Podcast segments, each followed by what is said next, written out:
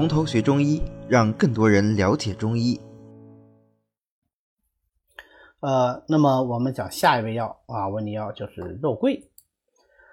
肉桂呢，就是我们非常熟悉的桂皮了啊，它是樟科常绿乔木之木，这个肉桂的干皮或者是粗枝皮，把这个干皮表面那层我们叫栓皮啊，就是很糙的那层皮给它去掉啊，表皮给它去掉的，这剩下的这就叫做肉桂心啊，有时候也简称为桂心。那么如果这个桂皮是从比较粗的枝条或者是呃小树的树干上拔下来的，那这个皮呢，我们就叫做官桂。而这个官桂的意思啊，它是经过了一个时代的演变的。官桂官桂嘛，我们看哪个官字就知道什么，它是最早是官家的。官家收这个桂皮干什么呀？那官家也需要用药嘛，对不对？那呃就是朝廷上供用的啊，官家用的。那你想？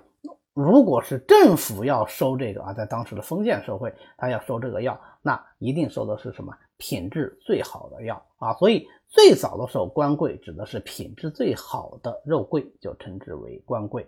但是后来不知道怎么样，演变着演变着，就变成了呃粗枝条或者是小树干上的这个皮拔下来，就叫做官桂。那这个就有本质的区别了，因为质量好的桂皮啊，它。肉厚油多，那往往它是主干上的，它并不是来自于这种粗枝条上或者是幼树干上的啊，来自于幼树干上或者粗枝条上的。我们现在说的这种官桂，那么它的力量相对来说呢，反而要弱一些啊。所以老是有人争说官桂的这个质量更好，还是这个那桂心的质量更好，还是普通肉桂的质量更好？其实没什么好争，因为这官桂啊，它这个质定义呃有一个演变啊，所以我们现在。啊，就采用枝条上的或者是小树干上的，这个叫做官桂，力量相对要弱一些啊。我们知道这个就可以了。那么一般呢，啊，是在大暑节啊节气前，把这个树皮先给它割裂啊。这时候不割啊，就是说还割裂，割裂以后，一直等到立秋以后，那再把它这个树皮剥下来，刮去栓皮。我跟你讲，栓皮就是最表面上最糙最糙的那种皮啊，把它刮掉。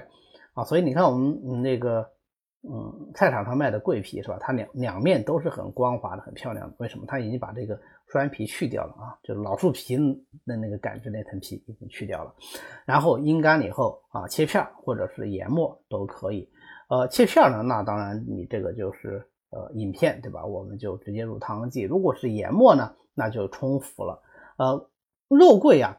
它就是靠它这个香气来治病的啊，很多时候它发挥功用就靠这个香气，那是不能耐久煎的。不耐久煎怎么办呢？哎，最好的办法就是研末冲服啊。这就是为什么在炮制里面专门讲说，哎，官桂啊、肉桂啊可以研末生用的缘故。那么肉桂呢，哎，跟前面我们讲的生姜和附子不一样，它除了辛和热以外，还多一个味，多什么？多一个甘味啊。当然，我们平时大家相信都。吃到过桂皮煮的汤啊，虽然可能不会是只有桂皮煮出来的，还有其他很多很多香料，嗯，但是我们知道它的味道不是特别的糟糕啊，确实是有一点点回甘的这个味道啊。我们早期这个喝茶的时候，嗯，就会放各种香料，其中肉桂粉就是非常常见的一个香料啊，它是可以当食物用的，那所以它是有点甘味的。有甘味意味着什么？有甘味意味着它的药性上来说，它可能就有一定的补益作用。对吧？那么它归肾、脾、心、肝、经啊，归心肝经。我们前面也讲过好多归心肝经的药了。归心肝经的药往往都是能够入血分的啊。那么看肉桂其实也有这个特点。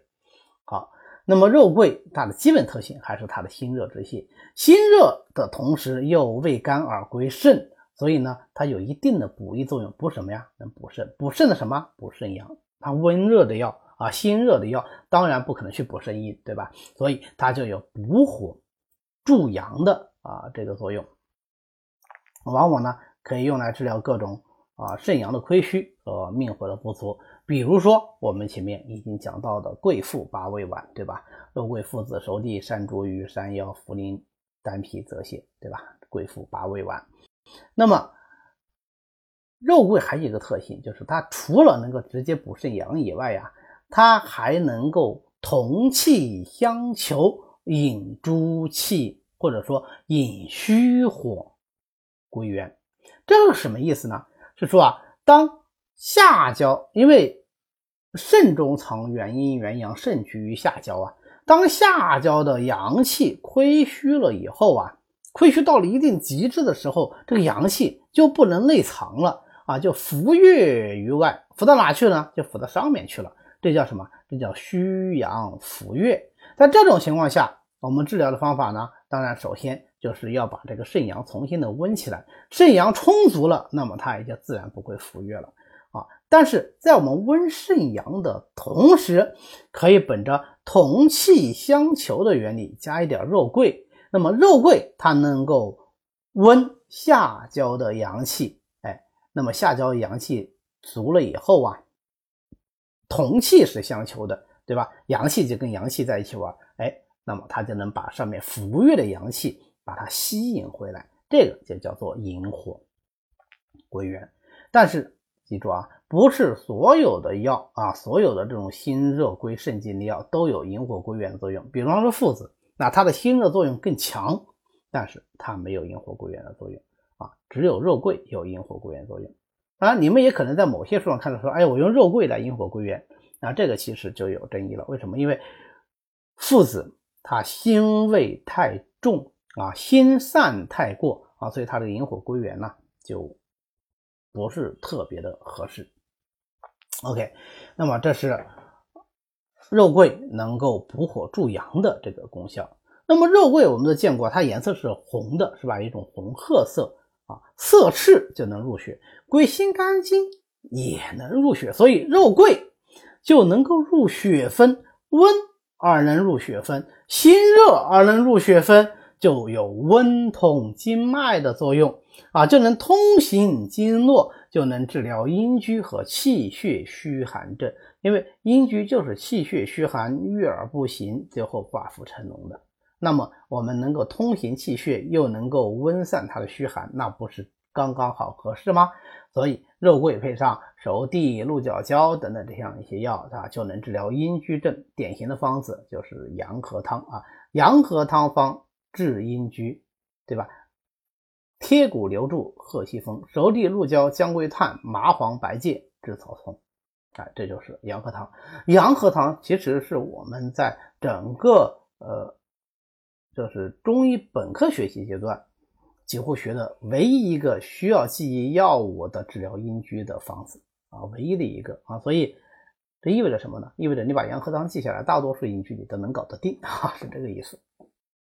OK，那么因为它入血分。又因为呃它有辛热之性，所以它还能够温经散寒以止痛。哎，附子是不是也有这个功效？对吧？我们前面讲过啊，所以它就能够治疗寒湿痹痛。最典型的，比如说独活借参汤啊，还可以治疗血寒之痛，比方说温经汤啊，这两个方子也是非常常用的这个方子。独活寄生汤是啊三组药啊，一组药就是养血，一组药温经，一组药。祛风散寒除湿治痹痛啊，所以它也是一个非常常用的一个治疗久痹的这个方子啊。独活寄生胶方心，杜仲尤其茯苓参啊。那么还是因为它能够涩赤入血、走血分的缘故。所以呢，它还能够温运阳气，温运阳气的药也非常的多。但是肉桂的这个温运阳气，它有什么特点啊？哎，它并不是说是通行的阳气，通行阳气是桂枝的效果更好。肉桂入血分，温运阳气以后，借此阳气以鼓舞气血生长啊。所以你在补气养血药里面稍微加一点点肉桂，不要加多了啊，一克啊，两克，顶多两克，那么。它能够鼓舞气血的生长，让气血生长的更快啊！它本身并不能补气，也不养血。补气养血是靠那些补气养血药，但是你加了肉桂以后，它有个催化剂的类似的作用啊，能让它这个气血生长的更有效率。你比如说十全大补汤啊，十全大补汤有四君子汤补气，四物汤养血，然后再加上黄芪和肉桂，用黄芪啊是增加它补气的力量用肉桂就是鼓舞气血生长。